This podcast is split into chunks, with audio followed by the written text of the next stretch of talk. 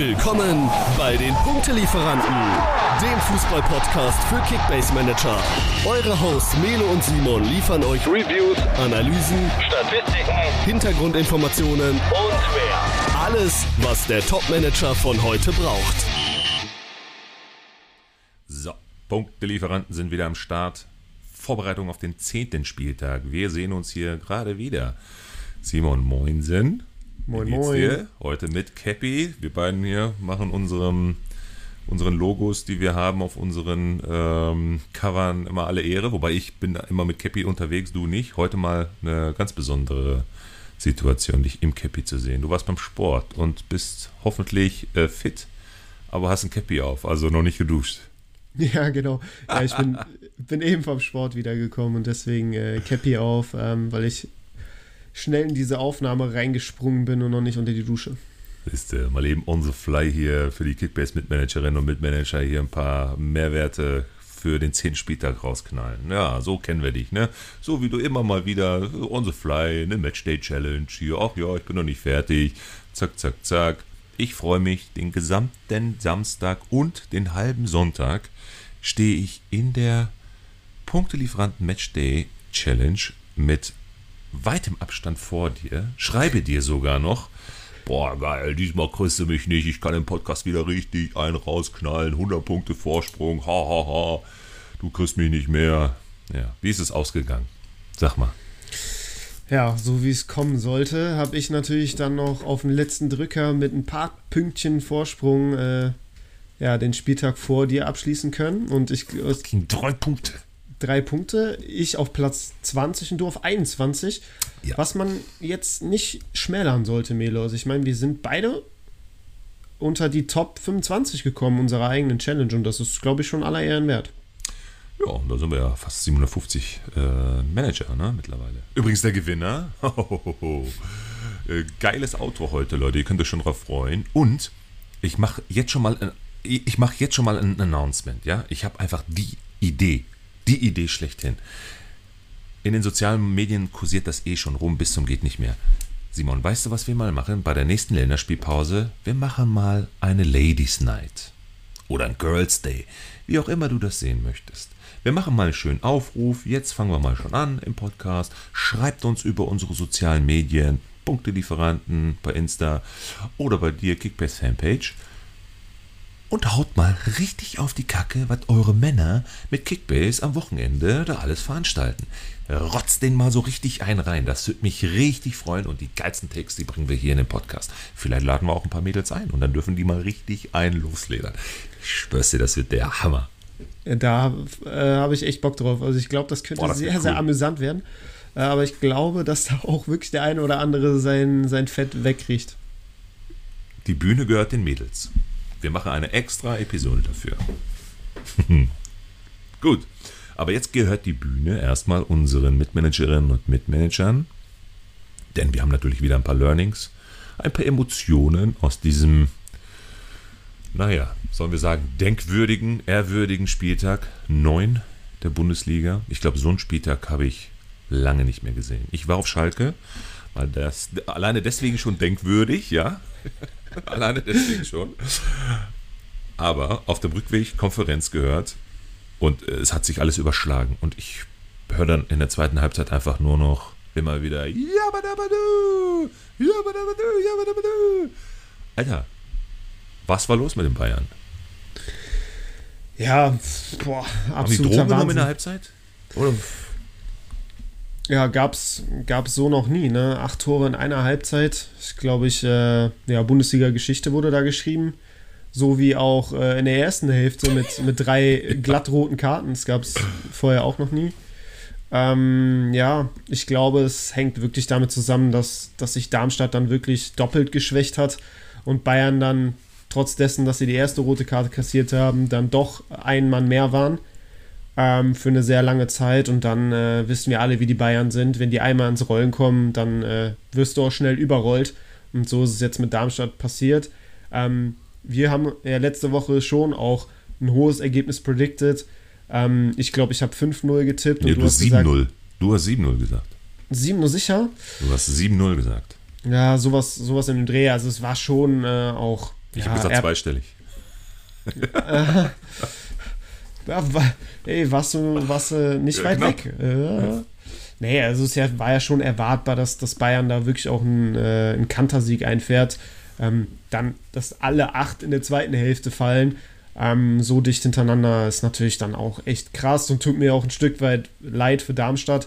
So, du hast jetzt äh, ja, dein Torverhältnis komplett in Dreck gezogen. Du hast zwei deiner drei Innenverteidiger jetzt äh, verloren durch die Rotsperre. Beide fehlen auch für zwei Spiele.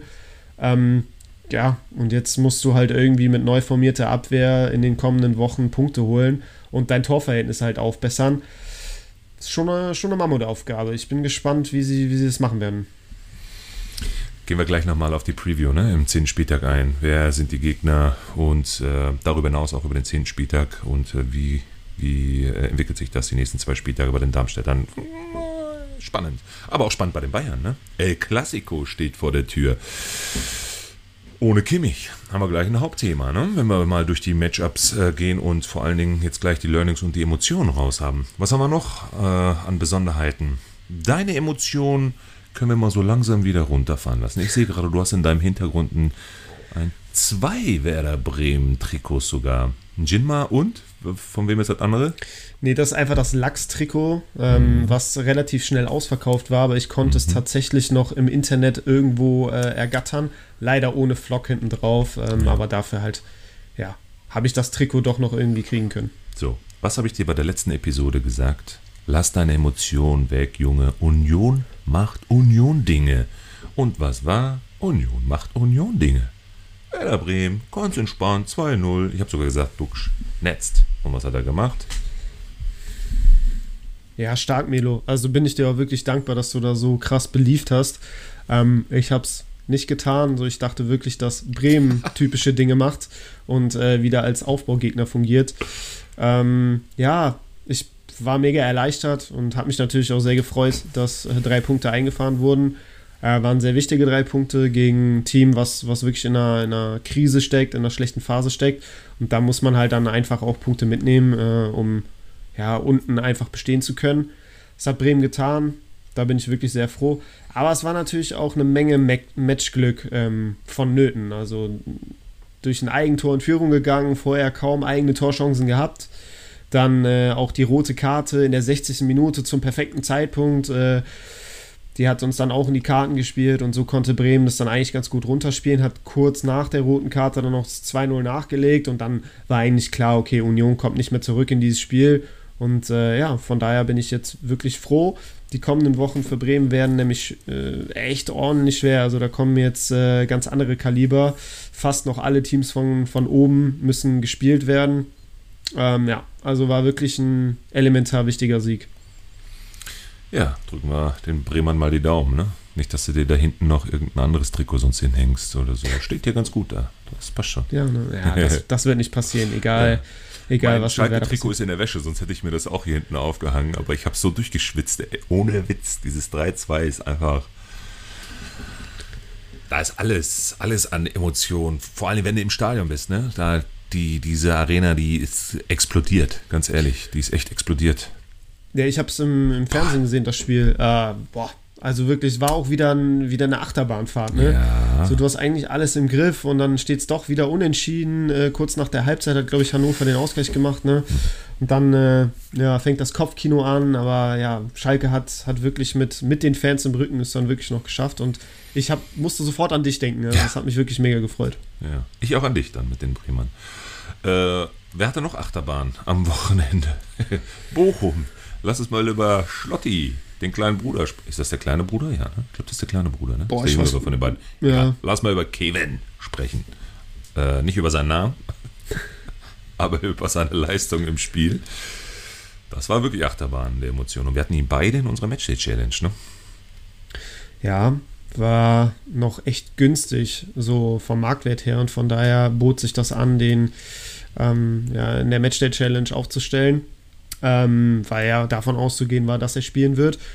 Und dann, ja, ich habe ihn auch in meiner Main-Liga tatsächlich. Dann äh, habe ich das Freitagabendspiel geschaut und ähm, ja, war ganz guter Dinge. Und dann nahm das Ganze so seinen Lauf. So erst Elfmeter rausgeholt. Ich natürlich schon vom, von der Couch gesprungen. Jawohl.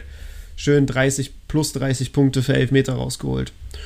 So, und dann rührt da der Cassie in der zweiten Hälfte mal einfach ein in die Menge. So, und dann war der Ball im Tor. Und dann hieß es direkt Eigentor. Und ich natürlich schon Nägel-Count, oh, bitte nicht mein Schlotterbeck. Und dann wurde rangezoomt und dann habe ich realisiert, ja. Mist, Schlotterbeck. Und dann sofort der Blick in die Kickbase-App, Eigentor Schlotterbeck. Und dann habe ich natürlich gedacht, das darf doch nicht wahr sein. Warum denn mein Spieler? Da stehen doch noch fünf andere. Ja, und dann hat er noch kurz vor Schluss in der 83. oder so ja. vorne ins richtige Tor einen eingenickt und dann war natürlich die Freude riesengroß. Ja, hat aber nichts gebracht, denn ein paar Minuten später, in der Nachspielzeit, in den letzten vier Sekunden, glaube ich, oder so, mein Ex-Schalker, mein Mann, Tommy, Tommy, Tommy, Tom, Tom Kroos. Boah, für den hat es mich Alter. so. Ja, ja ohne war natürlich auch abgefälscht so, aber der Schuss, Egal. der wäre auch so ganz gut gekommen, glaube ich. Ja. Und für den hat es mich mega gefreut, weil der hat, macht jetzt gerade in Mainz keine allzu leichte Phase durch. So ist nicht mehr unangefochtener Stammspieler, wie er es noch zu Schalker Zeiten war. Muss sich da jetzt in die erste Elf reinkämpfen. Und da helfen natürlich so Kurzeinsätze oder Joker-Einsätze mit einem Tor am Ende ähm, auf jeden Fall weiter, dass er jetzt auch dann mehr Spielzeit bekommt. Und ich glaube, dass er auch da im Zentrum echt die Qualitäten besitzt, um, äh, um Mainz da einfach gut zu tun. Ja. Und äh, ich würde mich freuen oder ich hoffe es für ihn, dass er jetzt am kommenden Spieltag auch starten wird. So, zwei Learnings habe ich noch, bevor du mit deinen restlichen Learnings und Emotionen weitermachst. Zum einen freuen sich alle Sané-Besitzer, die bei fast 500 Punkten äh, immer noch kein fucking MVP in ihrem Team haben, weil einfach mal so ein Kane um die Ecke kommt und das Ding da wieder rockt. Dann habe ich dich mal gefragt, gibt es nochmal so eine Bombe? Weißt du noch, vor drei, vier Spieltagen, als Kane irgendwie 540, 500 und ein paar zerquetschte Punkte gemacht hat? Nein, das war es in dieser Saison. Ich schwöre es dir, das war längst noch nicht alles. Da wird es nochmal so ein 500er-Ding geben. Wahrscheinlich entweder er oder der andere. Das war das eine. Und das andere war, da denkst du dir mit so einem 8 zu 0 Bayern-Darmstadt, alles klar, ist der Spieltag schon wirklich richtig gut gelaufen. Und dann kommt einfach das 18:30-Spiel und Leipzig rockt dann nochmal so ein 6 zu 0 gegen die Kölner hin. Alter, was ist das? Was ist das für eine Bundesliga im Moment? Wie, kannst du dir das erklären, warum einfach so fucking viele Tore fallen? Ist das Gefälle ja. mittlerweile doch so groß? Zum Teil ja. Also wir sehen es ja auch äh, von der Punkteverteilung in der Tabelle her. Es gibt viele Teams, die, die ganz unten drin stecken mit sehr wenig Punkten und dafür haben die Teams oben äh, schon eine ganze Menge zu diesem frühen Zeitpunkt in der Saison auf dem Konto. Ähm, also es scheint schon so qualitativ äh, und leistungstechnisch äh, ein bisschen weiter auseinander zu gehen, habe ich den Eindruck, so was, was so die kleineren Teams und die größeren Teams angeht. Es gibt kaum noch so ein ja, nennenswertes oder erwähn erwähnenswertes Mittelfeld. Ähm, 42 Tore, Alter, am Spieltag. Muss ich mal reinziehen. Über 40 ja. Tore an einem Spieltag. Klar, irgendwo kann man dann vielleicht sagen, okay, ist das, ist das Gleichgewicht ähm, außer, ja, aus den Fugen geraten. Äh, aber auf der anderen Seite ist das natürlich auch das, was den Sport so schön macht, so diese vielen Tore und das wollen wir ja auch sehen. Und das macht in meinen Augen die Bundesliga auch attraktiv. So klar, man, können, man kann auch argumentieren, dass da die Kleinen irgendwie dauerhaft abgeschossen werden. Aber ich finde, es gibt halt auch viele Spiele, wo extrem viele Tore fallen, die ausgeglichen sind, wo es nicht den klaren Underdog gibt, der, der abgeschossen wird, sondern da sind die Tore ja einfach viel mehr verteilt. Ne? So Bremen, klar, hat jetzt schon zweimal gegen Aufsteiger 2 zu 4 verloren. Das sind auch sechs Tore in einem Spiel. So und ähm, so, natürlich für mich als Bremen-Fan bitter. Ich hätte es lieber andersrum verteilt gehabt, aber ähm, wir wollen ja, wir wollen Tore sehen und äh, ja, das freut mich einfach, dass, dass die Bundesliga da gerade so munter ist und einfach ja. ähm, so viele Tore liefert. Ja, ja, ja. Tipptopp. Ja. Okay. Ja, das waren meine zwei Sachen noch. Ähm, ansonsten ist mir, glaube ich, nichts Großartiges aufgefallen, außer dass Dortmund auch wieder Dortmund-Sachen macht, ne? Einen dreckigen Fußball zu spielen, der jetzt wirklich in den Augen wehtut. Sprechen wir jetzt im Detail gleich nochmal über den Klassiko. Äh, hast du noch irgendwas? Ja, ich finde, das war so ein Spieltag, der ja, dominiert wurde von den Emotionen eben. Mm, es gab wirklich viele Szenen an dem Spieltag, gerade auch aus Kickbase-Sicht, die einen ordentlich gebrochen haben. speziell auch mich. Also es war wirklich in, sowohl in der Creator-Liga als auch in meiner Main-Liga ein Spieltag zum Vergessen. Du bist, glaube ich, letzter geworden. Ja, ich bin in beiden Ligen, in meinen beiden Ligen an diesem Spieltag, Spieltagsletzter geworden.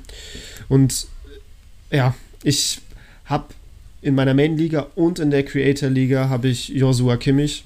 Mhm. Nach vier Minuten rote Karte gegen Darmstadt. Am Ende steht ein 8 zu 0 und alle hauen da 500 Punkte raus, hauen da 300 Punkte raus. 3100 also äh, äh, Mannschaftspunkte oder so, ne? So, jeder Bayern-Spieler, der in diesem Spiel gespielt hat, hat so einen fetten grünen Balken gemacht und ich habe ja. einen Bayern-Spieler und das ist Joshua Kimmich und der macht eine minus 60. Also es ist halt wirklich so und, und alle, ja, meine Kontrahenten, die hatten natürlich dann hier die, die Kanes, Musialas, Sanés und äh, hier Masraoui, Leimer ja. und wie sie alle heißen. Und die haben natürlich krass viele Punkte gemacht und ich komme da mit meinem Kimmich um die Ecke, der mir auch noch Punkte wegnimmt. Ja, war, war wirklich äh, zum Vergessen.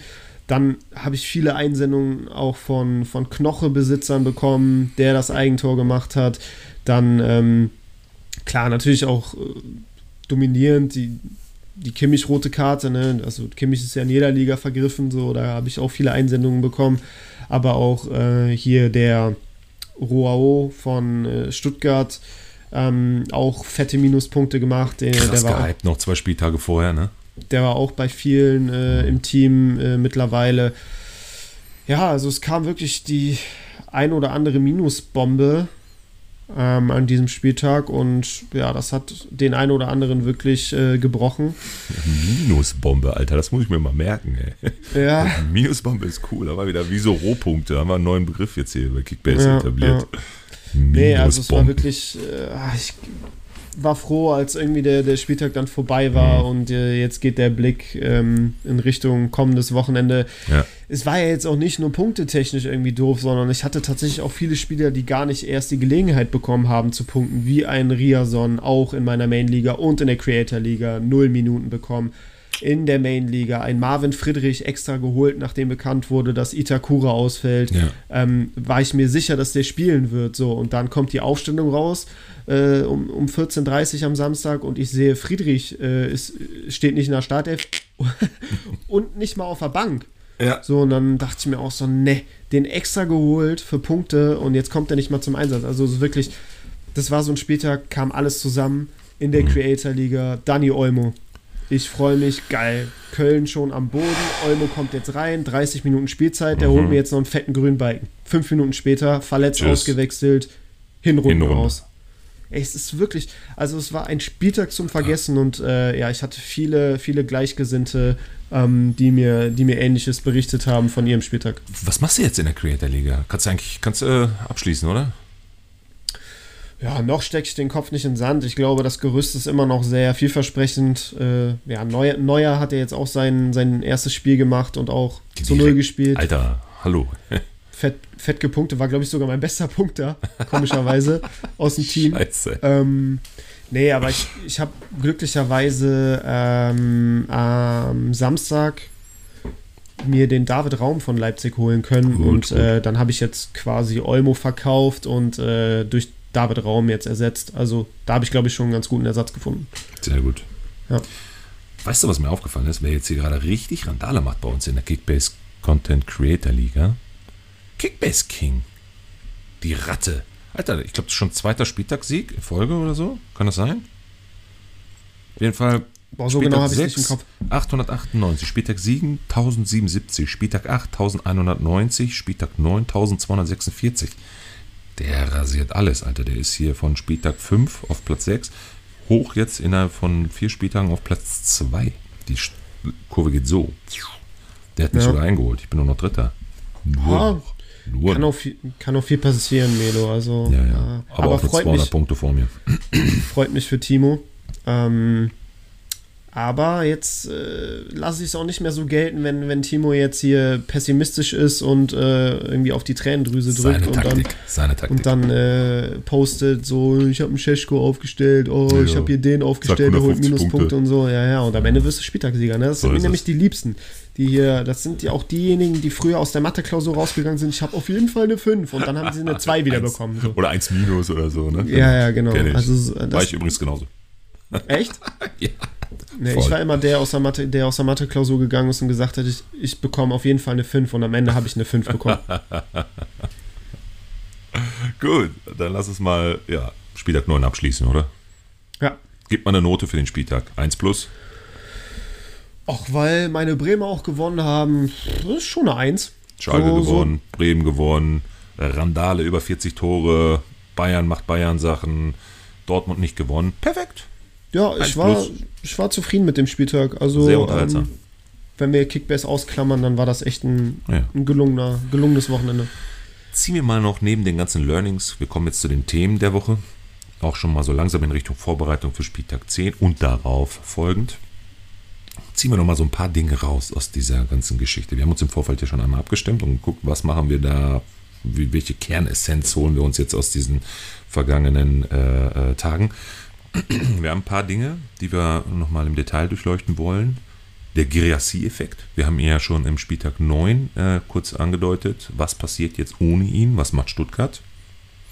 Dann haben wir nochmal eine ganz, ganz spannende Personalie oder zwei spannende Personalien. Wir gehen nochmal zu den Unionern und zu den Kölnern und da gucken wir uns nochmal die Situation der Trainer an. Eigentlich müsste man nur noch fragen, wer fliegt zuerst, dass man sich das überhaupt mal rein. Das muss die. Egal. Sprechen wir gleich. Über Neuer können wir gerne nochmal eben quatschen. Haben wir ja gerade schon ganz kurz angedeutet. Ne? Und dann gehen wir nochmal im Detail auf den Klassiker ein, Dortmund Bayern. Was meinst du? Wie ist deine Einstellung dazu? Wird das ein Topspiel oder ne? wie, wie werden die, die Mannschaften agieren? Kommen wir aber zum Anfang. Girassi saß auf der Tribüne, hat dann immer so in seinem Hoodie immer so oder ein paar, ein paar Emotionen gezeigt. Aber ich glaube, ganz so schlecht haben die Stuttgarter das dann doch nicht gemacht. Klar, sie haben verloren, ja, alles, alles doof. Hoffenheim aber die auswahlstärkste Mannschaft überhaupt ähm, der gesamten äh, Saison bisher. Und ich glaube, sogar in der letzten Saison gab es noch gar nicht so eine starke, zum jetzigen Zeitpunkt, Spieltag 9, so eine starke Auswärtsbilanz, wie sie jetzt äh, in Hoffenheim auch zeigen kann, aufzeigen kann. Aber ich habe da jetzt keinen großen Abbruch gesehen. Klar, so ein Undarf, der braucht jetzt erst noch vielleicht, ja, der tritt halt in große Fußstapfen, aber ich bin der festen Überzeugung, dass er beim nächsten Spiel auch wieder treffen wird. Ähm, was, was glaubst du? Hat sich Stuttgart da jetzt irgendwie ohne Girassi schwer getan? Hattest du vielleicht einen anderen Eindruck als ich? Weiß ich nicht. Nö, also für mich war, war die gleiche Leichtigkeit zu erkennen, besonders auch im Offensivspiel beim VfB Führe ich Stuttgart, wieder. Mega geil, ey. Alter. wie in den, wie in Sorry. den Wochen davor auch. Also ähm, Stuttgart spielt einfach aus einem Guss. Man sieht, äh, die, die Brust ist breit, das Selbstvertrauen ist, ist größer denn je. Ähm, und so treten sie auch auf. Und so war es auch jetzt gegen Hoffenheim. Ähm, das war wirklich ein starkes Spiel mit, mit unfassbar vielen richtig guten Torchancen. Aber Hoffenheim hatte da hinten einen Teufelskerl, Oliver Baumann. Also der hatte Was der abreißt da, ne? 18 Arme, also wirklich Mhm. an dem war kein Vorbeikommen. So, die, Stuttgart konnte machen, was sie wollten. Der hat alles da rausgekratzt mit einer Glanzparade nach der nächsten. Ähm, klar, Elfmeter selbst verschuldet gegen Undorf, aber dann auch wieder gut gemacht und pariert. Ne? Ja. Also der war echt nicht zu überwinden und äh, von daher, ja, glaube ich, kann man das Spiel einfach als ähm, Eintagsfliege abstempeln, so nach dem Motto, an dem Tag äh, ist alles schiefgelaufen, was schieflaufen kann. Auch die Tore, die Hoffenheim macht, ne, die sind dann eiskalt, so, die, die haben dann wirklich jede Chance genutzt und dann äh, immer die Lücke gefunden, super Abschlüsse gehabt, äh, ein Elfmeter dann auch von Weghorst und so. Also die hatten wirklich auch ähm, ja, das Matchglück komplett auf ihrer Seite ab Minute 1 und halt eben den unüberwindbaren Oliver Baumann hinten im Kasten. Aber irgendwo ist trotzdem auch so ein bisschen Girassi-Effekt zu sehen gewesen, denn ich glaube, mit einem Girassi da vorne, mit seinem Selbst Selbstverständnis, mit dieser Kaltschnäuzigkeit, wäre es anders gelaufen. Irgendwie hab, hatte ich den Eindruck, ein Girassi hätte Stuttgart oder hätte Frank, äh, Frank Baumann, sage ich schon, Oliver Baumann, ähm, da an diesem Tag überwinden können. Und der hat eben gefehlt. Und deshalb, äh, ja, kam es halt so, wie es gekommen ist. Und Stuttgart hat tatsächlich verloren. Aber wenn wir jetzt das mal so ein bisschen jetzt auf die kommenden Wochen projizieren, ähm, mache ich mir um den VfB Stuttgart keine Sorgen, auch ohne Gerassi. Das stimmt es einfach, die Chemie stimmt, die Mannschaft ist eingeschworen, die hat Bock zu zocken. So. Und ich glaube, das ist das, ist das Essentielle und äh, ja, die Basis, die du brauchst, dass du auch einfach Spaß hast am Spielen. Und äh, von daher, so ein Spiel wird es jetzt nicht jede Woche geben. Ähm, da, da werden die Tore kommen und auch Undaf wird jetzt weiter knipsen. Und äh, von daher glaube ich schon, dass Stuttgart weiterhin auch gut punkten wird. Ja, sehe genauso. Und auch jetzt das Spiel ne, in Heinheim. Da werden sie einen schönen Ballbesitzfußball wieder haben. Also da gibt es keine Bedenken, dass so ein Schürich da nicht wieder performen wird, dass die, die, äh, äh, die Offensive mit Undaf wieder gut besetzt wird, auch da wieder richtig Randalen machen wird. Also da glaube ich, bin ich bei dir, wird das äh, keinen großen Abbruch tun. Und übrigens, wir müssen uns noch einmal entschuldigen für einen Fauxpas. Ähm, wir haben ja gesagt, bis zum 17. Spieltag, als wir in der letzten Episode über Geressi gesprochen haben und wie viele Spiele noch äh, äh, sein könnten in der Hinrunde. Aber der 17. Spieltag ist ja schon im neuen Jahr. Das heißt, wir müssten bis zum 16. Spieltag äh, denken. Und wir haben ja gesagt, noch sechs Spiele könnte er machen. Es sind aber dann im Endeffekt nur nur noch fünf, wenn er die nächsten zwei, drei jetzt noch ausfällt. Ne? Stimmt. Also letzte ja. Woche waren es dann noch zwei, drei. Ähm, genau, also äh, wir haben nämlich bis zum 17. Spieltag gesagt. Äh, das nur mal so als kleine Korrektur in dem Kontext, damit wir es nochmal richtig stellen. Gab viele Einsendungen. Und auch für mich wieder ein Beweis, es hören viele zu. Das ist schon mal gut.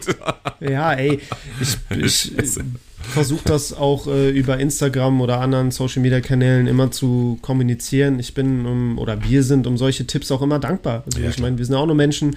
Wir können auch nicht die ganze Liga irgendwie im Kopf haben und alles auf dem Schirm haben. Von daher, wenn euch wirklich was auffällt, ähm, schreibt uns und ähm, dann sind wir da auch die Ersten, die das annehmen und auch äh, sofort korrigieren.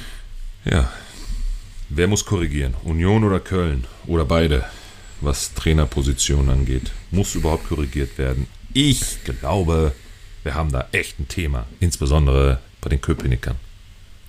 Ja, also wirklich, es ist ja inzwischen nicht von der Hand zu weisen, dass diese Mannschaft unfassbar verunsichert ist auch. Ähm, ich finde, das merkt man einfach auch schon, wenn, sobald diese Mannschaft den Platz betritt. Ähm, ja, man, man sieht den einfach an, so aus, aus was für einer Phase die jetzt kommen. Die Beine sind schwerer, jeder Spieler trägt einen, einen schweren Rucksack auf dem Rücken. Ähm, die Leichtigkeit fehlt, das Selbstverständnis fehlt und äh, ja, dann, dann muss man sich natürlich immer die Frage stellen, automatisch, ob ähm, ja, der Trainer noch der Richtige ist. So, er muss ja nicht mal unbedingt der Falsche sein, in dem Sinne. Aber Manchmal, manchmal reicht es einfach, wenn jemand anderes auf der Bank sitzt, der die Köpfe frei macht, der neue Impulse setzt, ähm, der vielleicht auch mal ein neues Spielsystem implementiert, der vielleicht auch mal dem einen oder anderen Spieler vertraut, der zuletzt eher weniger Spielzeit bekommen hat.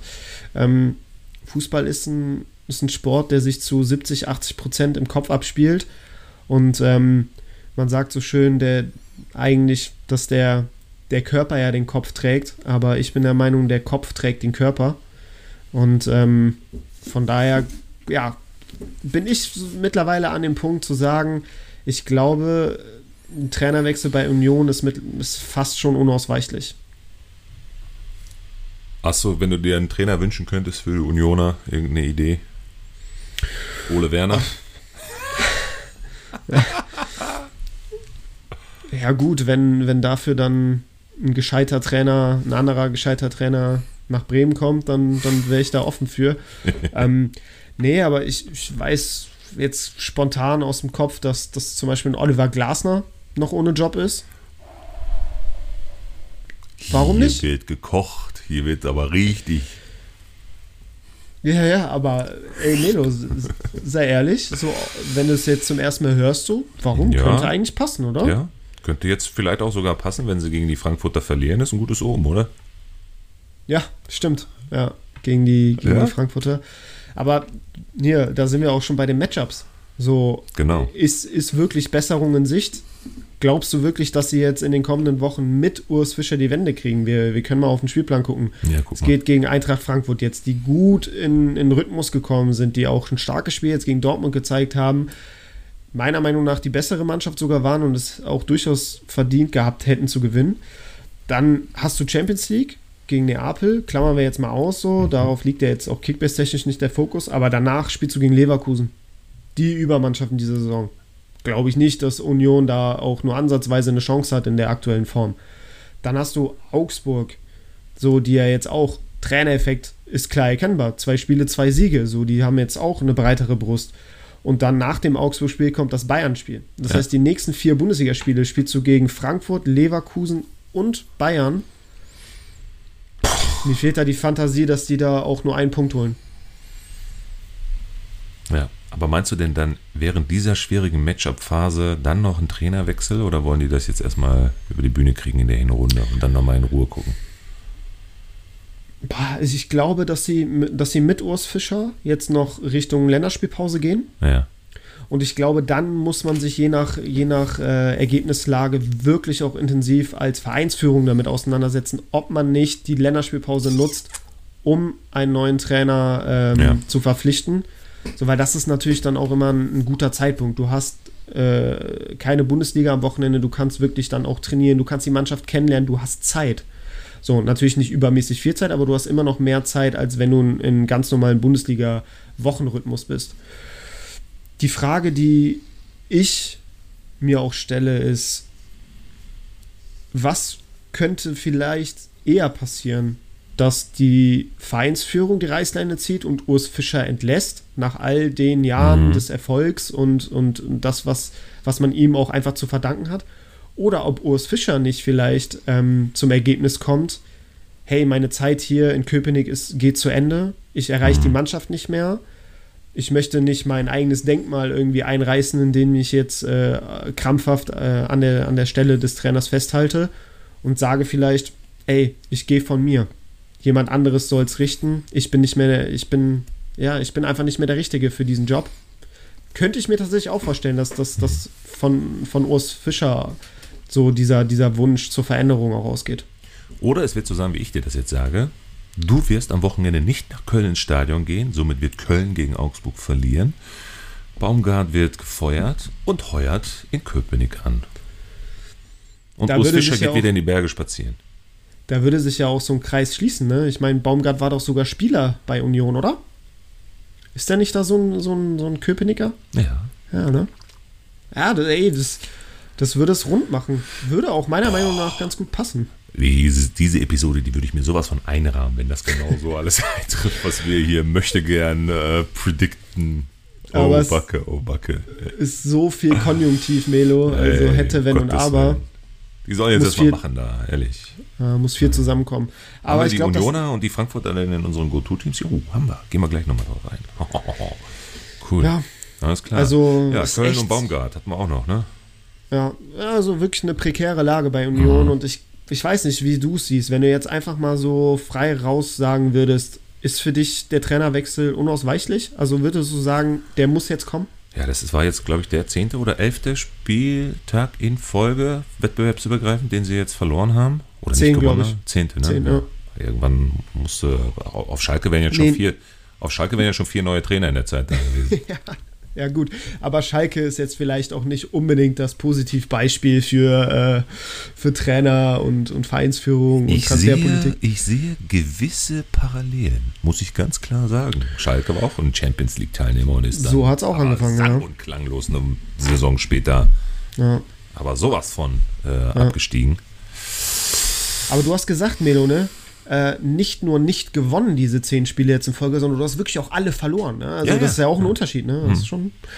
Boah, Gut. Schwer. Bei, bei Köln ist ja wenigstens noch ein bisschen Emotion drin. Ne? Also wenn wir jetzt mal noch auf den Baumgart gehen, da hat natürlich auch der Baumgart ein bisschen was äh, äh, noch mitzureden. Ja? Und auch die Kölner Fans. Nicht, dass die Köpenicker keine Randale machen, also positiv, ne? keine Stimmung im Stadion. Aber das, was die Kölner da in Köln immer abreißen, und wir haben in der letzten Episode noch über dieses Heimspiel, wo du da warst, auch gesprochen, wie die da gegen die Gladbacher abgegangen sind, das war ja, als hätten die Blut geleckt. Ne? Ja, dann kommt. Ja, das war, das da war so das ein. Spieltag. Der letzte Spieltag, ja. Und jetzt? Also das gegen Gladbach war wirklich ein Schritt in die richtige Richtung, auch so ein bisschen so dieser, dieser alte FC aus, aus der letzten Ja. Saison und auch aus der Saison davor, ähm, einfach dieser Baumgartsche Fußball, so dieses äh, ab der ersten Sekunde Vollgas und, und das alles auf den Platz lassen, was irgendwie im Tank ist. Ähm, und damit haben sie ja auch wirklich hoch verdient dann gegen Gladbach äh, den Sieg eingefahren. Also es war wirklich eine sehr überzeugende Leistung. Und dann konnte man ja schon auch irgendwie vermuten oder erwarten, okay, die Personallage hat sich ein bisschen entspannt, einige verletzte oder zuletzt angeschlagene Spieler sind zurückgekehrt. Jetzt kann, jetzt kann da wieder was entstehen, jetzt können alle wieder in Flow und in Rhythmus kommen. Und dann verlierst du so in Leipzig. Also ich meine, dass du gegen Leipzig verlierst oder verlieren kannst, so natürlich, das ist jedem bewusst. Und äh, Leipzig ist auch von, von den Möglichkeiten und von der Qualität her nicht die, die gleiche Kategorie wie der FC, aber da geht es halt wirklich um die Art und Weise. Und so darfst du dich nicht abschießen lassen und speziell nicht drei Tore in fünf Minuten kurz vor Halbzeitpfiff äh, kassieren. Also Ja. da, das war halt untypisch so, dass du dich halt wirklich hast abschießen lassen und dass du auseinandergefallen bist. Und das war in den letzten Jahren unter Baumgart nicht so. Und dann natürlich kommt da automatisch die Frage auf, okay, funktioniert das noch mit Baumgart? Kommt er noch so an? Kann er wirklich noch das rüberbringen, was, was den FC so stark gemacht hat? Erreicht er die Mannschaft noch? Und das sind halt wirklich so, ja, so Fragen, die, die über dem FC schweben, die, die schwer zu beantworten sind. Ich glaube aber, dass weiter an Baumgart festgehalten wird und dass auch Baumgart selber sich noch als richtigen Trainer für diesen Verein sieht. Ja, sehe ich genau. Denn wir müssen auch auf den Spielplan gucken.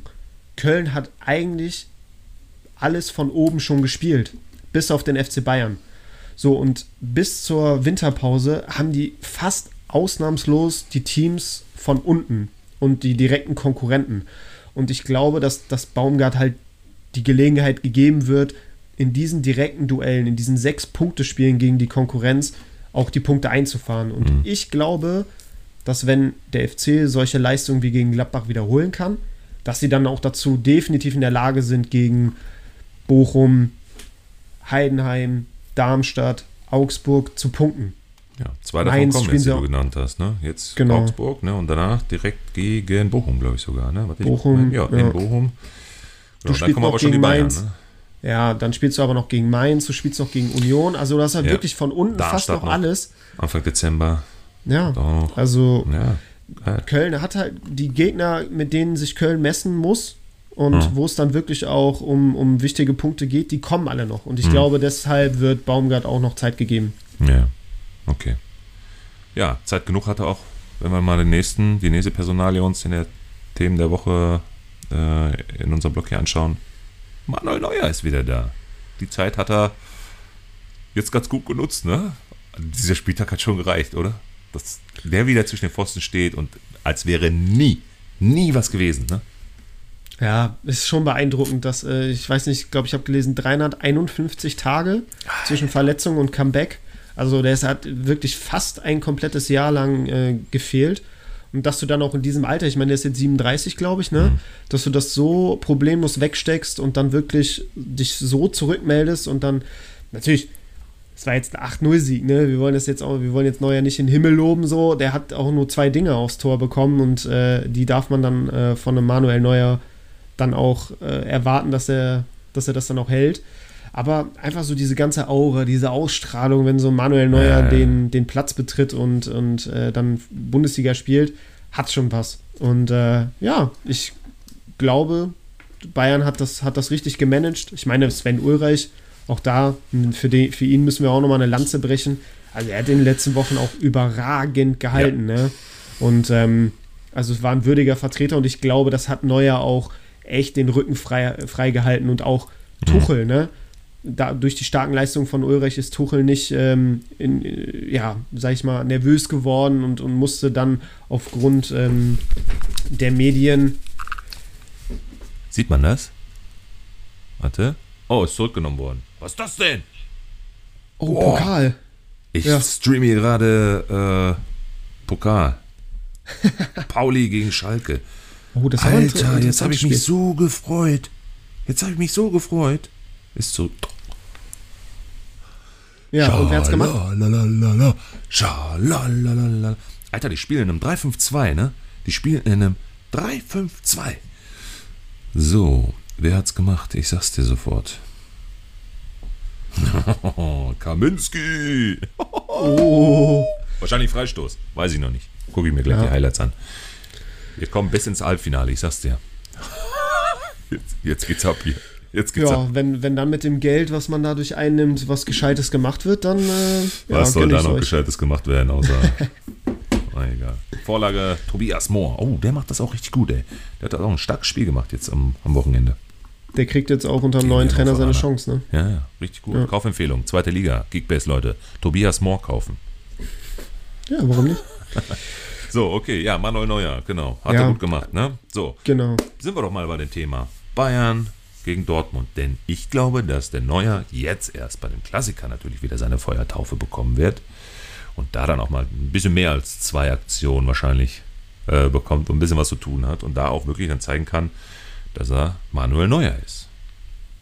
Ja, ja klar. Also war, war sehr sinnvoll aus Bayern Sicht, ihm jetzt das Darmstadt-Spiel zum warmen, zum Warmwerden äh, ja, zu geben.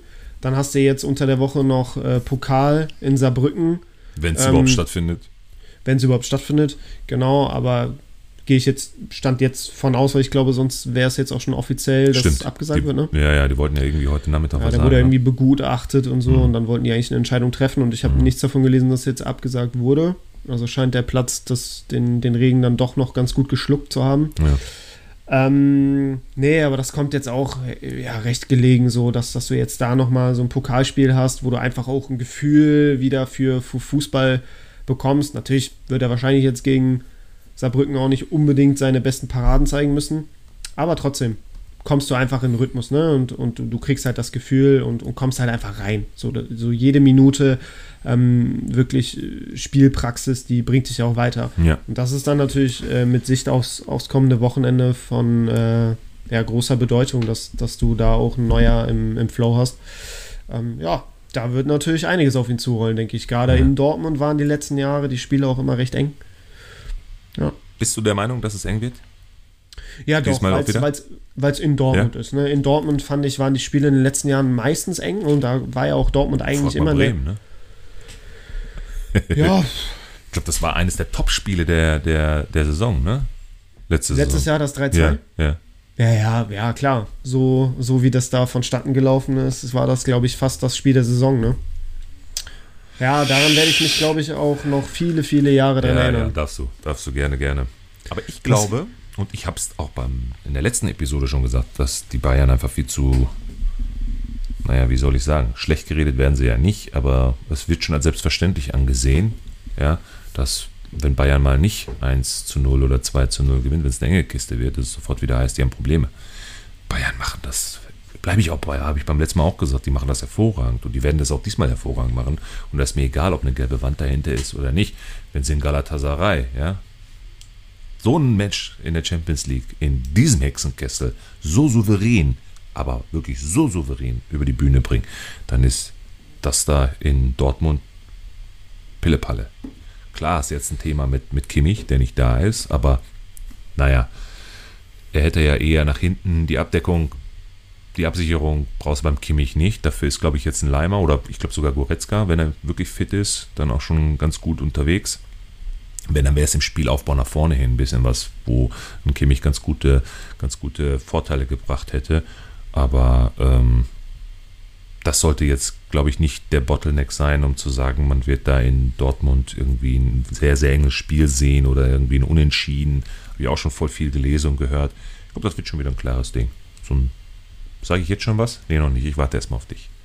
Okay, ja, interessant. Ja, ich halte da so ein bisschen gegen Melo. Ja. Ähm, also ich, ich glaube an ein enges Spiel, ähm, weil Dortmund dann durch die gelbe Wand dann schon auch getragen wird und ich glaube, dass das schon auch ein großer Vorteil äh, für Dortmund einfach ist, dann auch in solchen Spielen gegen Bayern. Und ich, meiner Meinung nach, darf man diesen Kimmich-Ausfall auch nicht unterschätzen und kleiner machen, als er ist, weil er ist natürlich auch von seiner ganzen Art auf dem Platz eine unfassbare Führungsfigur, ne, die dann auch gerade in solchen Spielen so heiß läuft und der ist ja dann auch in jeden Zweikampf verwickelt und der pusht seine Mitspieler, eckt auch mal mit den Gegnern an und so und der weiß halt ganz genau, in solchen Spielen muss ich, äh, muss ich die Drecksau raushängen lassen, so auf gut Deutsch gesagt. Und so einer, ja, den, den brauchst du schon dann auch in solchen Spielen und der fehlt halt jetzt und ich sehe halt keinen anderen, der da so ein bisschen in die Rolle reinschlüpfen wird. Ähm, dann darf man natürlich auch nicht vergessen, Goretzka war jetzt auch ähm, ein bisschen, also war jetzt verletzt, ne? hat jetzt auch nicht so viel trainieren können dadurch, ähm, hat jetzt auch das, das Spiel am Wochenende verpasst, wird jetzt auch, glaube ich, morgen gegen Saarbrücken nicht spielen. Also ich glaube, der ist schon wieder im Training, aber glaube ich noch nicht im Kader, ich weiß nicht genau. Aber ne, der muss wahrscheinlich dann am Wochenende gegen Dortmund dann auch direkt ran und bei 100% sein und das weiß ich nicht, ob er das schafft. Mhm. So, und das liegt einfach auch so ein bisschen daran, dass der Bayern-Kader natürlich auch so ein bisschen auf Kante genäht ist, die jetzt viele kleinere Verletzungen hatten. Und dann stellt sich die Aufstellung quasi von selbst auf. Und jeder Spieler, der aus der Verletzung kommt, hat auch kaum Zeit, um rein, reinzufinden, sondern du musst direkt voll da sein. Ja. Kann auch ein Nachteil sein. Also ich, ich weiß es nicht. Aber natürlich brauchen wir nicht drüber reden. Gerade auch die Offensive, die ist so on fire mit Kane und Sané natürlich, es wird, Bayern wird da der Favorit sein und die werden ja. auch ihre, ihre Chancen kriegen, aber ich glaube schon an Unentschieden. Weiß ich noch nicht. Ich sage, das wird klares, klarer Sieg für die, für die Bayern. Übrigens, in den letzten 13 Bundesliga-Partien gegen den BVB erzielten die Münchner 44 Tore. Das sind 3,x Tore pro Spiel gegen die Dortmunder. Ja, Andersrum aber bin ich auch wieder bei dir. Wann war das? Wann war die letzte Heimniederlage der Dortmunder? Ist schon länger her, ne? Ja. Also ich weiß nicht, vor, vor vier Jahren oder so? Nein, Fünf letzte Heimniederlage letzte Saison. Wir haben es doch gerade gesagt, das 3-2 der Bremer. Ach so, ah, ich dachte gegen Bayern. Nein, nein, nein, sorry. Grundsätzlich. Ist natürlich auch eine bockstarke Heimmannschaft, ne? Muss man ja auch sagen. Genau. Und bin, bin ich schon bei dir? Bin ich schon bei dir? Aber der, lassen wir mal das Momentum zählen. Und da bin ich mit dem 8 zu 0 im Rücken, ja, und äh, einer Brust so breit wie, schon fast gesagt, wie meiner Mama, äh, ist da mehr drin als ein Unentschieden für die Bayern. Ohne Probleme. Die werden auf Sieg spielen, aber so Dortmund zu Hause gegen Bayern war, war immer, mhm. war immer, waren immer knappe Dinger. Mhm. Und auch letzte Saison hat er, glaube ich, dann auch Modest in der Nachspielzeit noch 2-2 gemacht. Mhm. Ähm, ich meine, Dortmund hat auch fünf Siege in Folge gefeiert und dann jetzt am Wochenende halt gegen Frankfurt unentschieden gespielt. Also die sind ja jetzt auch ergebnistechnisch auch mega gut drauf. Klar, spielerisch lässt, lässt noch ein bisschen zu wünschen übrig, aber es ist ja ein Ergebnissport und es kommt erstmal auf die Punkte an. Und die werden auch alles in die Waagschale werfen. Du hast in Newcastle auch letzte Woche in der Champions League gewonnen. Das war auch ein Statement-Sieg, meiner Meinung nach. Also Dortmund hat auch schon ein bisschen was anzubieten und von daher glaube ich schon, dass es, dass es ein enges Spiel wird. 3-1 Bayern. Ich sag 2-2. Okay, und es steht immer noch 1-0 für Schalke, also alles gut. ja, ich, okay. Ja, ich beschäftige mich damit gar nicht so genau, Melo, weil meine Bremer, die, die gucken dort auf der Couch. Ja. Dann gucke dann guck ich mit. Natürlich, guck, guck, guck du mal mit. Ja, ja. Irgendwann ist es auch wieder soweit für uns Schalker. Lieber Simon, irgendwann. Gut, Lass uns mal auf die Matchups, auf die Go-To-Teams des nächsten Spieltags gehen. Jetzt haben wir unseren Klassiker hier einmal besprochen. Das absolute Top-Match äh, des äh, 10. Spieltags bin ich, äh, bin ich ganz, ganz zuversichtlich, dass das ein sehr, sehr unterhaltsames Spiel wird. Aber wir haben mal wieder ein Ranking aufgebaut. Ich gucke jetzt gerade noch mal rein. Wir fangen wieder bei Platz 5 an, unserer Matchups für den 10. Spieltag. Und ich sag dir, das ist, glaube ich, eines, oder wenn nicht sogar das, das schwierigste zu äh, ermittelnde Matchup-Wochenende ever, glaube ich, oder? Ja, also. Alter, was haben wir uns dann abgebrochen? Ist nicht so, nicht so leicht gewesen. Also klar, man hatte schon so das ein oder andere Team, äh, dem man einen Sieg zutraut, aber dann muss man das natürlich auch immer ranken. Okay, welches ja. Team wird, wird besser punkten oder äh, wirkt stärker als, als, ja, als andere Teams. So, ja, da mussten wir ein bisschen, bisschen hin und her puzzeln, aber ich glaube, wir haben jetzt eine ganz gute Top 5 hinbekommen. Genau. Und kleiner Teaser: Bayern und Dortmund sind nicht dabei. So ist es. ja, schieß mal los. Platz 5. Was haben wir? Wolfsburg gegen Bremen. Genau, da haben wir uns für, für den VfL Wolfsburg entschieden. Was machen deine Bremer? Ja, auswärts bislang äh, nichts außer Punkte liefern. Bis jetzt jedes Auswärtsspiel verloren. Mhm. Und das hat uns auch dazu bewogen, dann äh, ja, Wolfsburg auf Platz 5 zu packen. Ja. Ne? Ähm, und die Saison hat auch gezeigt, immer wenn Bremen gewonnen hat, wurde in der äh, Woche danach verloren. Von daher also scheint es wohl auch der Fall zu sein, dass aus Siegen die Brust nicht unbedingt größer wird beim SV Werder. Mhm.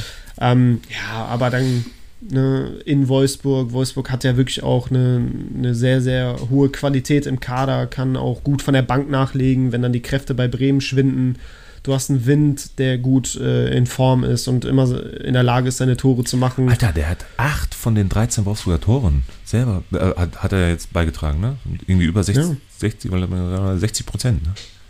Ja, sowas. Also wirklich, der ist da die Lebensversicherung. Ja. Ähm, und klar, wenn du, wenn du so einen Striker da vorne drin hast, dann äh, bist du immer gefährlich. Dann ja im eigenen Stadion. Ich bin mal gespannt. Die letzten Jahre war in Wolfsburg für Bremen auch immer wenig zu holen, meiner Meinung nach. Also, wenn ich mich recht entsinnen kann. Ja, ja von stimmt. daher ja, glaube ich, ähm, klar Nicht könnte es vielleicht. Nicht schummeln, Simon. Hast du die Tabelle im Kopf? Wo steht Wolfsburg, wo steht Bremen? Hm, boah, ich müsste jetzt raten. Rat mal. Ich sag Bremen auf 13. Ja. Und Weiter. Wolfsburg auf 9. Sehr gut. Bremen aber auf 12. Ah, okay. Und überleg mal, gewinnt Bremen, ne? Gewinnt Bremen, sind die an Wolfsburg vorbei. Oh, würde ich nehmen. Hätte man auf dem Papier eigentlich gar nicht so erwartet, ne? Aber ist Nee. tatsächlich ein Duell auf Augenhöhe. Aber es verspricht wirklich Spannung. Und vor allen Dingen auch viel Ballbesitz für, für Wolfsburg, finde ich. Ne? Dadurch, wenn, du- Ja. wenn, wenn du so eine auswärts schwache Bremer Mannschaft da jetzt zu Gast hast.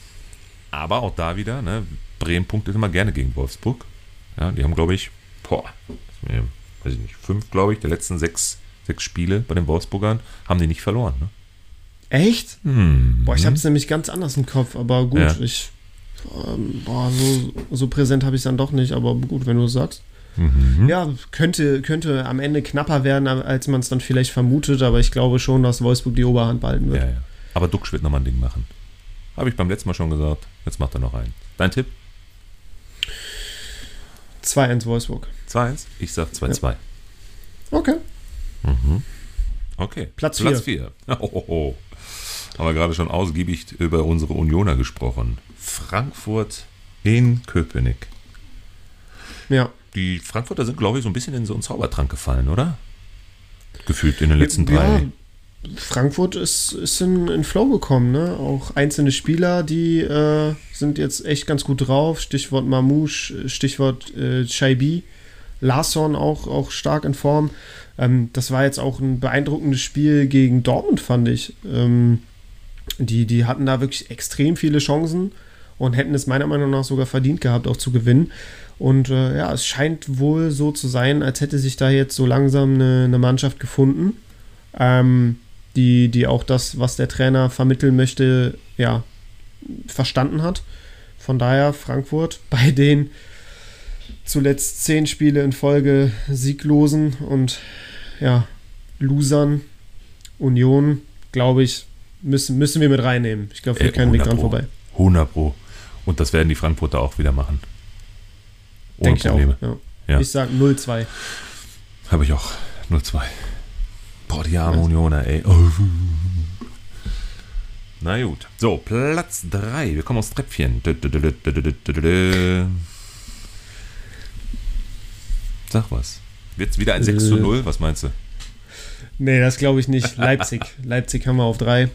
Ja, in Mainz wird halt immer ein bisschen schwieriger ne, als zu Hause, aber wird ein sehr torreiches Spiel. Ja, doch, auf jeden Fall. Ähm, ja, Mainz, zwei Pünktchen bis jetzt erst gesammelt. Jetzt kommt äh, Leipzig mit, mit Rückenwind. Ähm, ja, die Offensive hat sich da einen Rausch gespielt. Also ich glaube nicht, dass ein Openda, ein Xavi Simons, ein, äh, ja, vielleicht Forsberg, Baumgartner, Werner, Scheschko und wie sie alle heißen, Paulsen, dass die, also ich wage es zu bezweifeln, dass die von Vandenberg, Bell und Cassie zu stoppen sind. Von daher, ja, würde ich schon sagen, ähm, dass Leipzig das auf jeden Fall machen wird. Ich tippe auf ein 3 zu 1. Ja, ich bin sogar noch ein bisschen optimistischer und sage 4 1 oder 3-0. Müssen wir mal gucken. Barrero macht 1. Den habe ich nämlich jetzt bei mir im Team. Also 4-1. Dreimal Openda. Ich habe den übrigens hier auch auf die GoTo-Spielerliste gepackt. Äh, der ist, hat natürlich voll den Lauf momentan. Ne? Aber äh, äh, ja, ich sag 4-1. Übrigens, weißt du, wann Mainz das letzte Bundesligaspiel der letzten 14 übrigens, muss man sich mal reinziehen, äh, gewonnen hat? Und gegen wen? Das war der 29. oder 30. Spieltag der Vorsaison, ne? Sag was. Ich weiß aber nicht gegen wen. Irgendwann im April. Ohne Scheiß, ehrlich, ey. Jackpot, richtig gut. Das ist ein halbes Jahr her. Verdammt nochmal. Und zwar, halt die fest, gegen die Bayern. Das war nämlich genau das Spiel. Das war genau Ach, das Spiel. Stimmt. Alter, die ja. sind seit 14 Spielen sieglos. Seit 14 ja. Spielen. Das ah, ist krass. Das ist wirklich krass. Gut, also zu Recht auf Platz 3. Haben wir nur noch zwei Mannschaften, die auf dem Papier unserer Meinung nach deutlich spannender sind. A, was Punktausbeute angeht, B, was, ähm, ja, ich sag mal, naja, Spielanlagen angeht, Ballbesitz und Co. Ja, deswegen, das war ja auch nochmal ein wichtiges Thema. Ballbesitz gleich viele, viele Punkte. Ähm, Platz 2 Stuttgart. Unsere, gegen Heidenheim. Unsere Dauergäste in der, mhm. in der Top 3 unserer Go-To-Teams eigentlich. Ne? So ja. Fast jetzt äh, seit Saisonbeginn, ne? Ja. seitdem wir gesehen haben, oh, Stuttgart ist eine große Nummer, haben wir sie eigentlich immer mit in die äh, mhm. Top 3 genommen, zumindest mal mhm. mit in die Top 5 und wurden ja bislang nie enttäuscht. Also ja. ähm, von daher auch jetzt in Heidenheim, Stuttgart.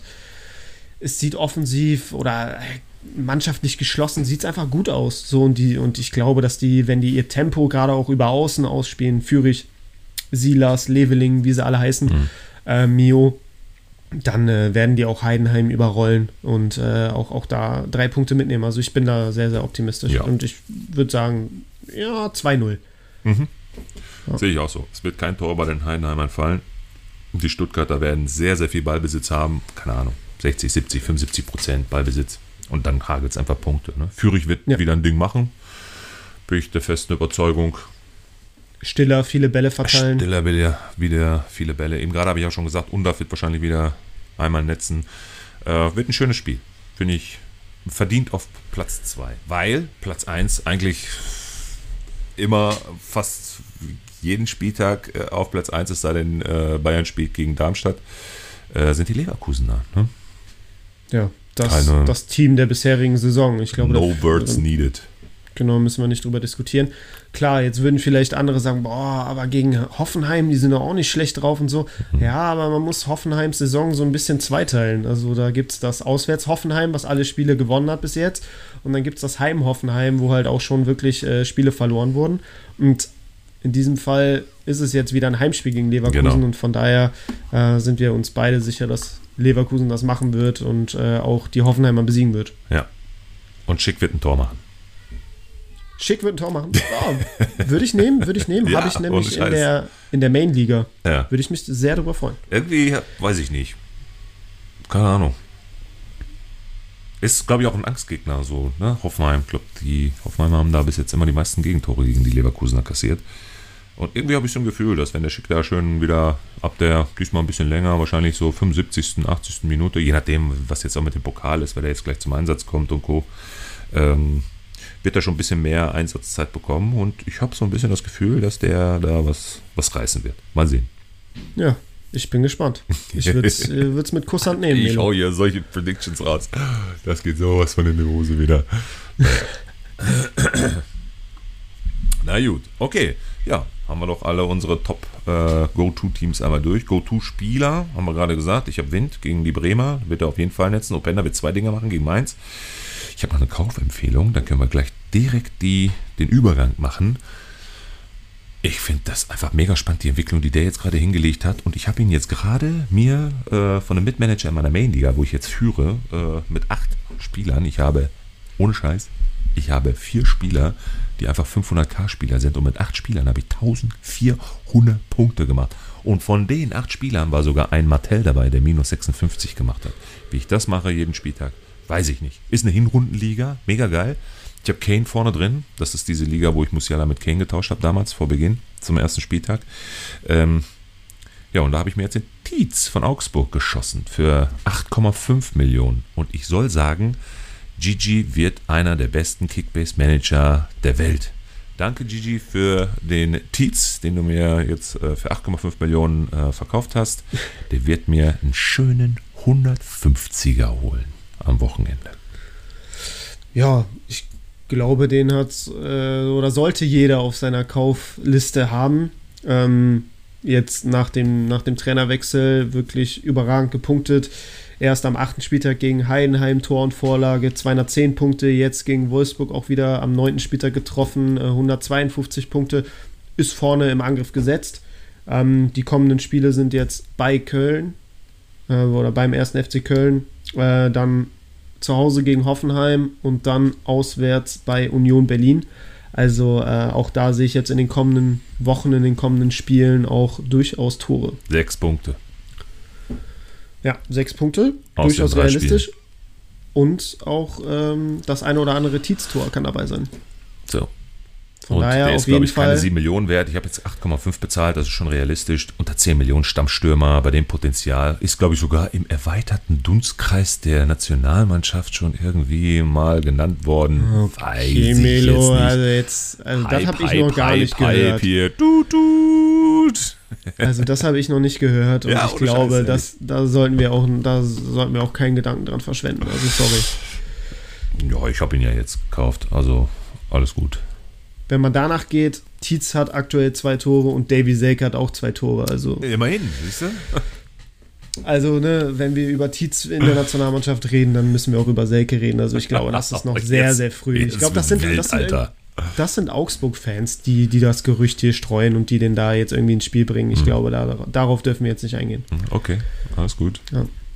Alles. Aber er gehört auf jeden Fall auf die Scout-Liste Ja, und wenn man die definitiv. Gelegenheit hat, ihn zu holen, dann sollte man das ja, auf jeden Fall machen. genau.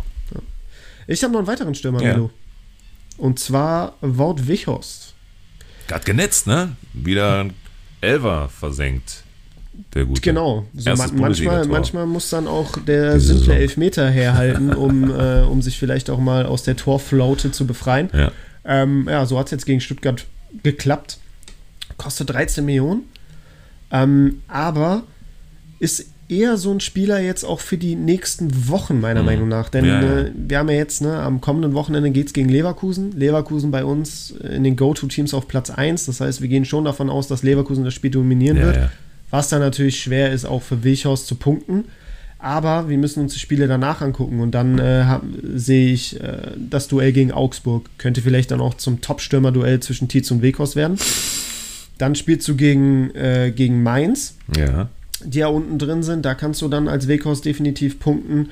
Dann hast du, lass mich gucken, ähm, dann hast du Gladbach, die jetzt auch keine Übermacht sind. Ja. Und dann hast du Bochum. Also so, da gibt es jetzt schon echt auch Ja. äh, einige Spiele nach dem Leverkusen-Spiel, die sehr vielversprechend aussehen für Hoffenheim. Und ich glaube, da kann man wirklich jetzt mit Weghorst auch gehen. Gut. Einpacken. Ähm, Im Mittelfeld, äh, den haben wir eben schon erwähnt, äh, haben wir Tom Kraus von Mainz. Ist, ist insofern eine Kaufempfehlung oder zumindest mal einer für den Hinterkopf, weil er halt einfach unfassbar günstig ist. Kostet unter 2 Millionen, Genau. äh, Ich 1,9 wollte gerade aktuell. gucken. Ja.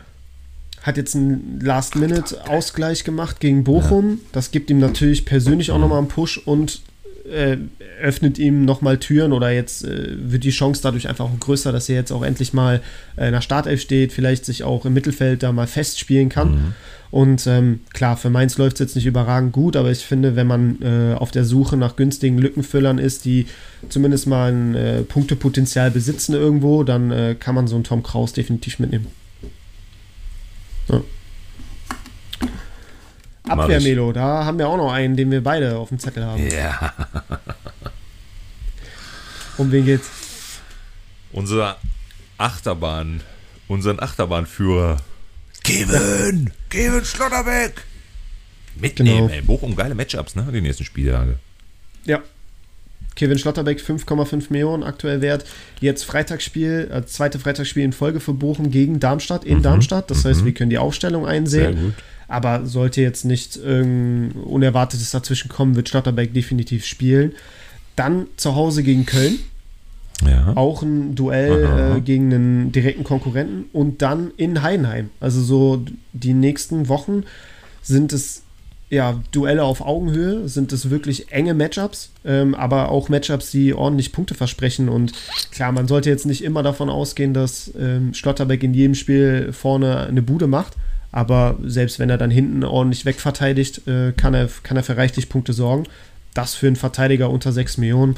Es stellt sich für mich auch nicht die Frage, ja. dass man den äh, einpacken sollte. Wenn der nicht aufpasst, dann spielt er irgendwann nochmal neben seinem Bruder in der Innenverteidigung. Ein paar Kilometer weiter in Dortmund.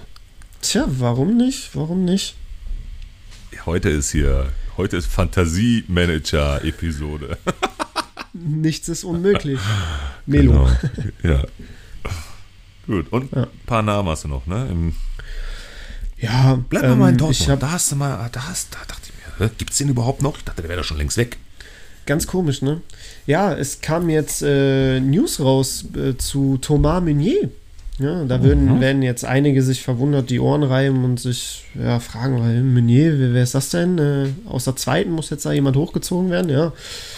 Ist schon fast auch ein Spieler jetzt gewesen, der in der zweiten äh, ja, trainieren musste und zum Einsatz kam. Aber es geht wirklich um den Thomas Meunier, der damals äh, so hoch gehandelt wurde und der Hakimi-Ersatz sein sollte. ähm, genau. Ausgang der Geschichte ist bekannt.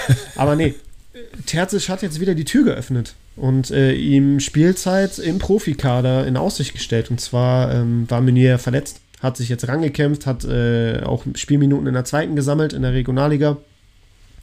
Hat, nee, dritte Liga sogar.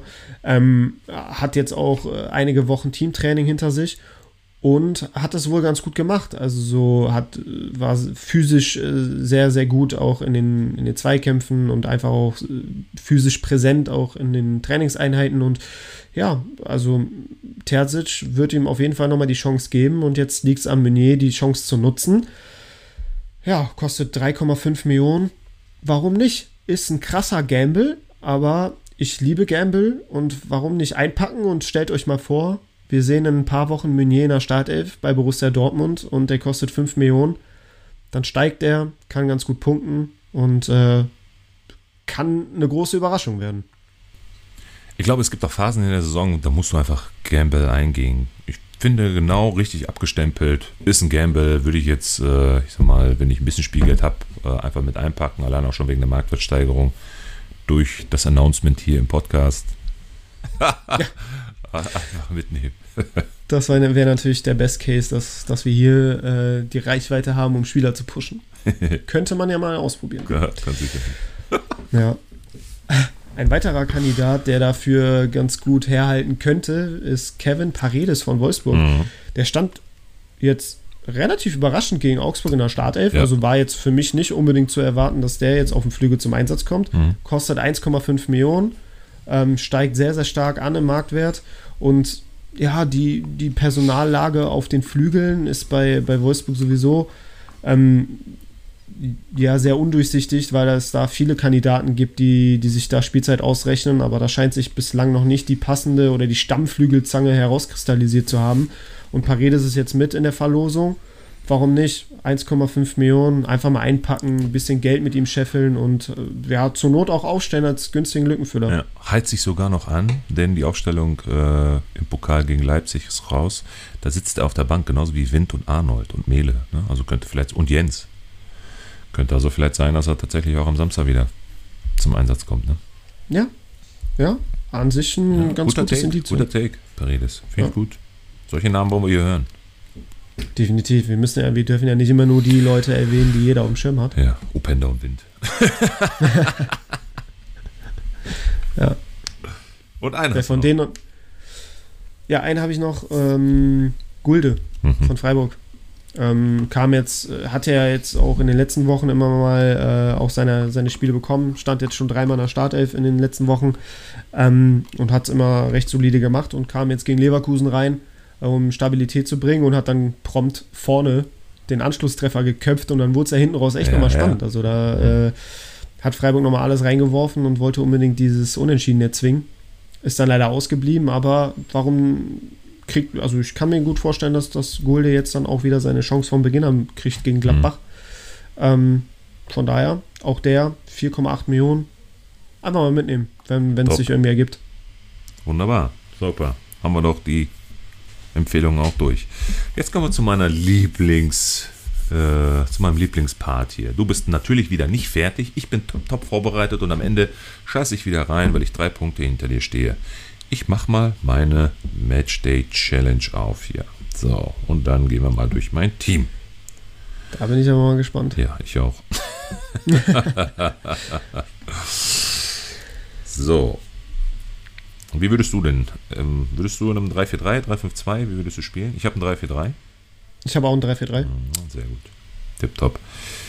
Im Tor fange ich erstmal an mit Cetera. Ich weiß noch gar nicht, ob der wirklich vielleicht doch noch so sicher ist. Weiß ich nicht. Vielleicht muss ich da nochmal umbauen am Wochenende. Stand jetzt würde ich nochmal mit Sieht Cetera so gehen. aus, als würde Pavlenka zurückkommen, Ja? aber ja. Ja, okay. Gucke ich mal weiter.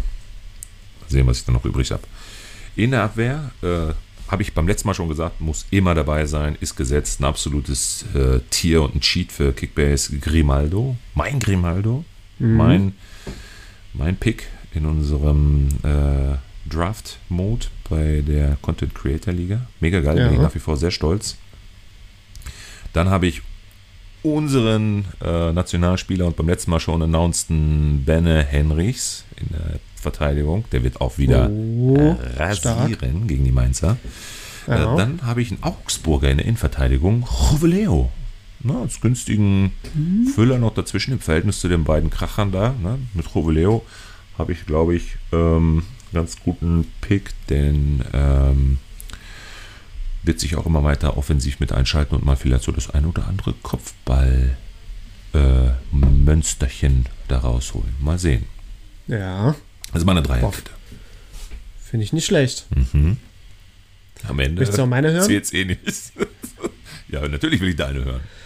Okay, also ich gehe tatsächlich, äh, äh, weiche ich von meiner Variante mit einem sehr günstigen Torwart ab Ja. oder sogar einen Torwart 500.000er aufzustellen, ähm, der nicht spielt, um dann mehr Geld für, für äh, Feldspieler zur Verfügung zu Ja. haben. Davon weiche ich ab, denn ich habe Manuel Neuer ins Tor gestellt. Dann in meiner Okay. Dreierkette auch Grimaldo. Aha. Du lernst von mir erwarten, diesmal. denke ich. Ja, okay. Ja. Sehr gut. Mhm. Dann gehe ich daneben mit dem schon häufig erwähnten Kevin Schlotterbeck. Glaube, dass der gegen Darmstadt gut punkten kann. Und dann habe ich mich für Manon Busch entschieden.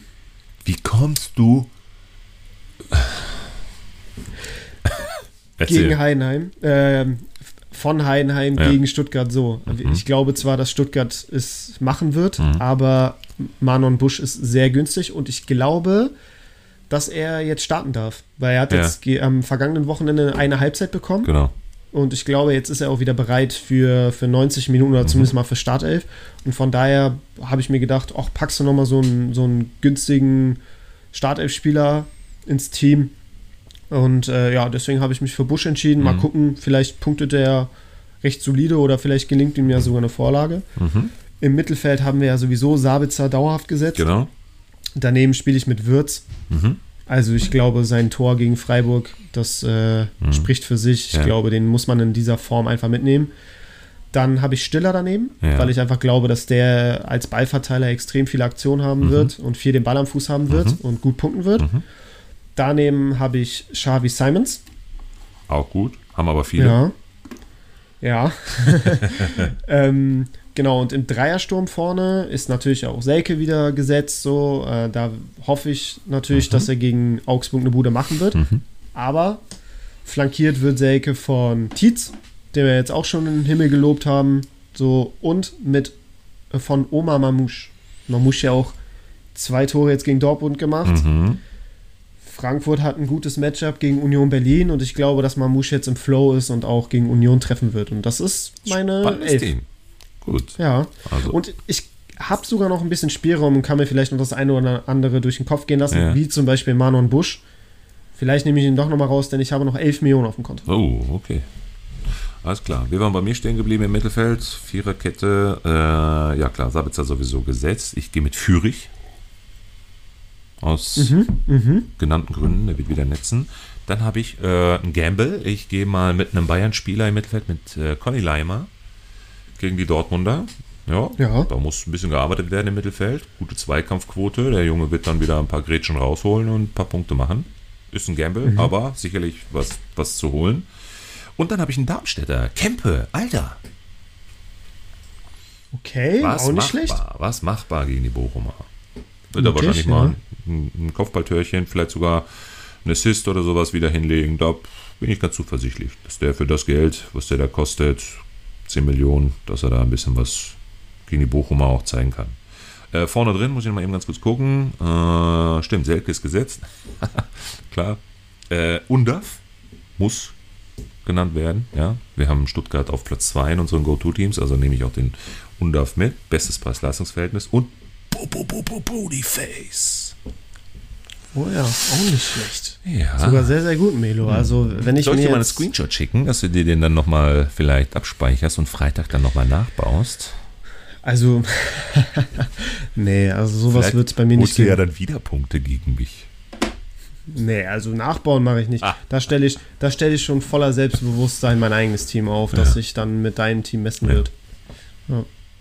Tipptopp. Aber jetzt so, du hast jetzt deins weggelesen, Melo, Mhm. und ich bin jetzt ehrlich, deins hört sich schon ein bisschen, bisschen besser an als. Alter, so wie immer. Letzte Abstimmung äh, beim Voting für den neunten Spieltag mit 44 Prozent. Äh, alle so, boah, Melos Team, geil. Ich glaube, bei dir waren es 18 Prozent. Der Rest war, holt mal Bier, ich kann es besser. Geile Zugangsquote dann auch für die Matchday Challenge. Da waren echt viele dabei, die dann noch dazugekommen sind, weil sie uns schlagen wollten. Haben sie wahrscheinlich auch. Ähm, Ja, wobei, es waren nur 20 vor dir, ah, Melo. nur Also 20 so viele waren es dann doch. Ja, ja, alles richtig. Aber, Ja. Melo, wir müssen, müssen festhalten, ich glaube, jetzt sind neun Spieltage rum und ich glaube, du warst nur einen Spieltag vor mir, ne? Ich gucke mir nochmal die Tabellen an. Im, äh, im Nachgang. Willst du noch den zweiten rauskratzen? Ja, ich glaube, es äh, war schon sehr wenig. Also ich Ja, habe ja, schon deutlich, deutlich häufiger gewonnen. Statistik, äh, Statistiken sind da, um sie zu brechen, oder wie war das? Ja, sowas. Genau. Gut, aber wir sind auch dafür da, damit wir heute auch mal hier zum Abschluss kommen. Ja, äh, sind schon ordentlich drüber. Ähm, es war mir wieder eine große Freude, hier per Video mit dir den Podcast aufzuzeichnen. Ähm, haben wir einen guten, guten ähm, Mehrwert wieder geboten hier, bin ich der festen Überzeugung. Alle bitte, bitte rein in diese Punktelieferanten Matchday Challenge. Wir freuen uns riesig. Äh, Das Outro, was wir gleich hören werden, ist sehr unterhaltsam. Äh, Ich erinnere gerne nochmal dran, wir machen ein Ladies Day hier raus, ohne Probleme. In der Länderspielpause hauen wir nochmal eine Stunde nur für die Mädels, ja. Äh, Eure Plattform und ihr könnt eure Männer roasten oder eure Frauen roasten, bis äh, der Arzt kommt. Wir lassen alles unverblümt in dieser Episode. Ähm, äh, äh, lassen wir erstmal hier aufzeichnen. Das wird spannend. Also von daher vielen Dank äh, an äh, alle, die bis hierhin zugehört haben. Geht in die Matchday Challenge rein. Ihr könnt das Outro gewinnen. Ihr könnt ein 3 monats abo gewinnen. Ihr könnt, und der Highscore liegt jetzt momentan beim Tagessieger des neunten Spieltags, also Samuel, den wir gleich hören, äh, bei über 2100 Punkten. Also das muss auch erstmal geknackt werden. Also der ist mit Abstand, stark, ja. ja, mit Abstand momentan auf Trikotkurs. Den, ihr könnt noch, wenn ihr den Highscore knackt, ein Trikot gewinnen eurer Wahl. Also rein da. Und zum Schluss natürlich sehr gerne nochmal, ich darf es immer wieder erwähnen, du natürlich auch. Ähm, wir freuen uns über jede Bewertung, die ihr uns bei Spotify oder wo auch immer auf den Kanälen, wo ihr es hört, aber ich glaube irgendwie 80% Anteil ist Spotify. Freuen wir uns jedes Mal, wenn ihr uns da eine schöne Bewertung da lasst. Fünf Sterne, gerne einfach mal draufklicken und dann freuen wir uns. Genau, dem kann ich nur beipflichten. Ähm, ja, wir hoffen, dass es euch gefällt und ich glaube, das, was wir an Resonanz bekommen, das äh, ist sehr, sehr positiv und das äh, motiviert uns natürlich auch weiterzumachen. Ähm, ja, neben der Bewertung, am, im besten Fall natürlich fünf Sterne, das hilft uns am meisten weiter. Ähm, folgt uns auch auf in, äh, Spotify, aktiviert die Glocke, das heißt, ihr werdet sofort dann auch benachrichtigt, sobald eine neue Episode online kommt. Wir versuchen jetzt auch in den kommenden Wochen die eine oder andere Special-Folge noch irgendwie einzubauen äh, zu der gewohnten äh, ja, wöchentlichen Folge am Mittwoch. Ähm, ja, folgen, gutes Stichwort, folgt uns auch auf Instagram, kickbase-fanpage.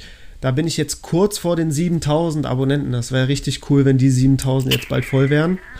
Ähm, und natürlich auch Punktelieferanten folgen. Da gibt es auch immer wieder Abstimmungen in den Stories, äh, Content um und über den Podcast. Ähm, ja, danke einfach für den Support, für die Unterstützung. Äh, ist uns ja, sehr viel wert, bedeutet uns eine ganze Menge. Und äh, ja, ich glaube, Melo und ich, wir haben noch sehr, sehr viele weitere coole Ideen, die wir mit euch vorhaben. Und wenn ihr uns dabei unterstützt ähm, in eurem Rahmen, dann äh, ja, ist uns da sehr geholfen und dann wissen wir auch auf jeden Fall, was wir noch machen können. Seid gespannt. Wir hören uns. Macht's gut und vor allem, ciao, wir ciao. sehen uns. ciao. Moin Leute, ich habe heute die Ehre, den Podcast schließen zu dürfen. Und da geht natürlich erstmal ein dickes Dankeschön raus an die Jungs vom Podcast, ähm, dass ich ja, diese Möglichkeit habe. Außerdem würde ich auch gerne auch ein paar Leute grüßen, unter anderem meine komplette Liga, die Kreisliga Nord. Ähm, und aus der Liga dann speziell nochmal Freddy, unserem kleinen Glückspilz, der es geschafft hat, Girassi in seinem Starterteam zu kriegen. Und auch noch Jesper, dessen komplettes Wochenende um 15.34 Uhr äh, ruiniert war, nachdem Kimmich die rote Karte bekommen hat. Und zu guter Letzt würde ich auch nochmal gerne meine Freundin grüßen, die es mit mir aushält, obwohl es ja, manchmal nicht ganz so ruhig aussieht und die Stimmung dann auch manchmal ein Tag im Keller ist, wenn der Spieltag mal nicht lief. Also, mach's gut. Das war eine neue Folge der Punktelieferanten. Abonniert gerne diesen Podcast und folgt uns auf Instagram.